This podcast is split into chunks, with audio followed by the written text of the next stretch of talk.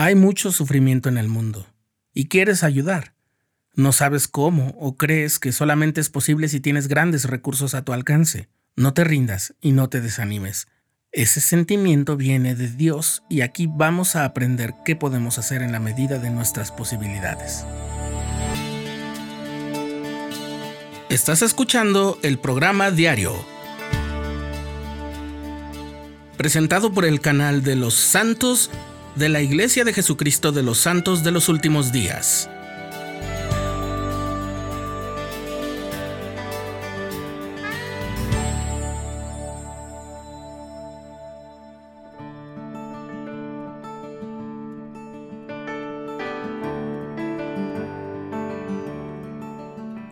El sufrimiento y las dificultades que hay en el mundo a veces son abrumadoras.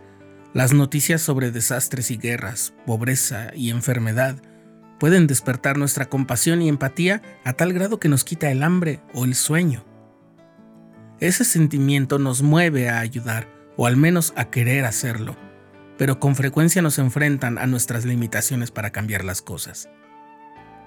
Pese a ello, debes saber que esos sentimientos de compasión provienen de Dios y que no estás solo, muchos lo comparten. En la conferencia general de octubre de 2021, la hermana Sharon Eubank, primera consejera de la Presidencia General de la Sociedad de Socorro, habló de los esfuerzos humanitarios de la Iglesia y de cómo sus miembros somos parte de esos esfuerzos. Pero más recientemente, la misma hermana Eubank compartió algunas cosas que todos podemos hacer.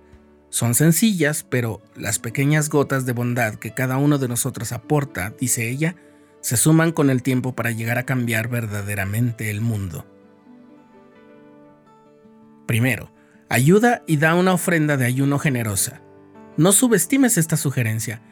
En México, cuando alguien da un servicio muy abnegado, se dice que esa persona es capaz de quitarse su camisa para ponértela si eso es lo que necesitas. Bien, el ayuno es así, quitarnos el alimento para darlo a alguien más. Pero viene con una promesa adicional. Invocarás y te responderá Jehová. Clamarás y dirá, heme aquí. 2. Sirve como voluntario con regularidad. La mayoría de las organizaciones sí valoran el servicio de una sola vez, pero sueñan tener voluntarios regulares en los que puedan confiar para ampliar su alcance de ayuda. Hay muchas formas de ayudarlos, tantas que te sorprendería. Solo acércate a esas organizaciones y si el programa Just Serve está funcionando en tu comunidad, aprovechala. 3. Piensa en los niños. Sí, los de tu comunidad, los de tu barrio o tu rama, tu círculo cercano. Ellos son la nueva generación. Aprende sus nombres y cultiva amistad con algunos de ellos. Averigua lo que les apasiona y ayúdales con sus sueños y anhelos.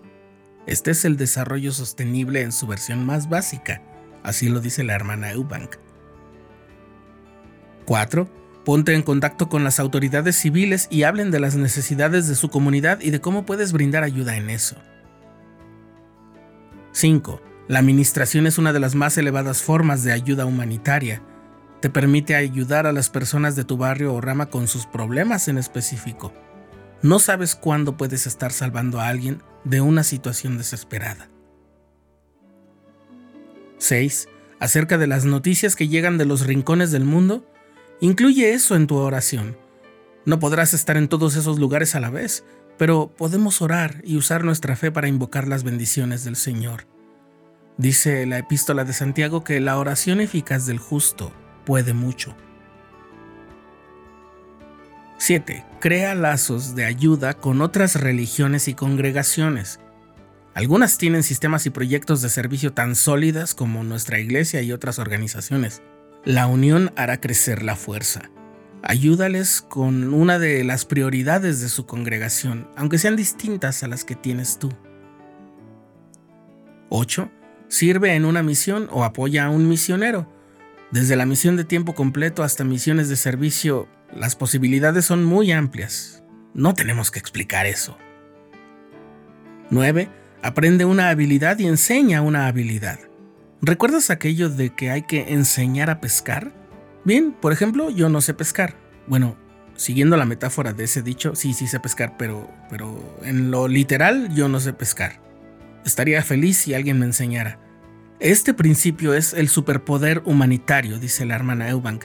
Enseñar y aprender deportes, trucos de trampolín, a hacer un mousse de chocolate, enseñar historia, jardinería, ciencia, enseñar a usar el torno para el metal o la madera, reparaciones del hogar, granja, huerto, historia familiar, baile, caligrafía, todo servirá.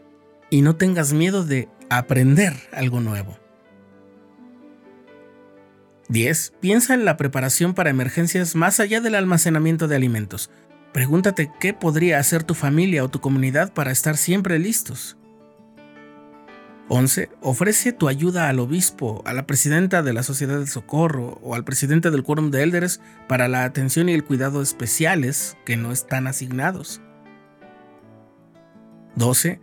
Haz un donativo al Fondo Humanitario de la Iglesia. En las redes sociales de Latter Day Saints Charities puedes ver cómo se emplean esas donaciones. 13. Ora cada día para que Dios te guíe a alguien que te necesita cada día. No te dejes engañar por estas sugerencias, son muy sencillas pero son altamente eficaces. No hay ninguna de ellas que caiga en el desperdicio o que quede sin surtir efecto. Es como aplicar una fuerza muy pequeña en el extremo de una gran palanca que es la unidad y la ayuda del Señor, que potencia la fuerza resultante para que se marque la diferencia. El impulso de actuar para mejorar las cosas es una forma de estar anhelosamente consagrados a una causa buena y efectuar mucha justicia. Y también es una manifestación de que el poder está en ellos, y en esto vienen a ser sus propios agentes, y en tanto hagan lo bueno, de ninguna manera perderán su recompensa.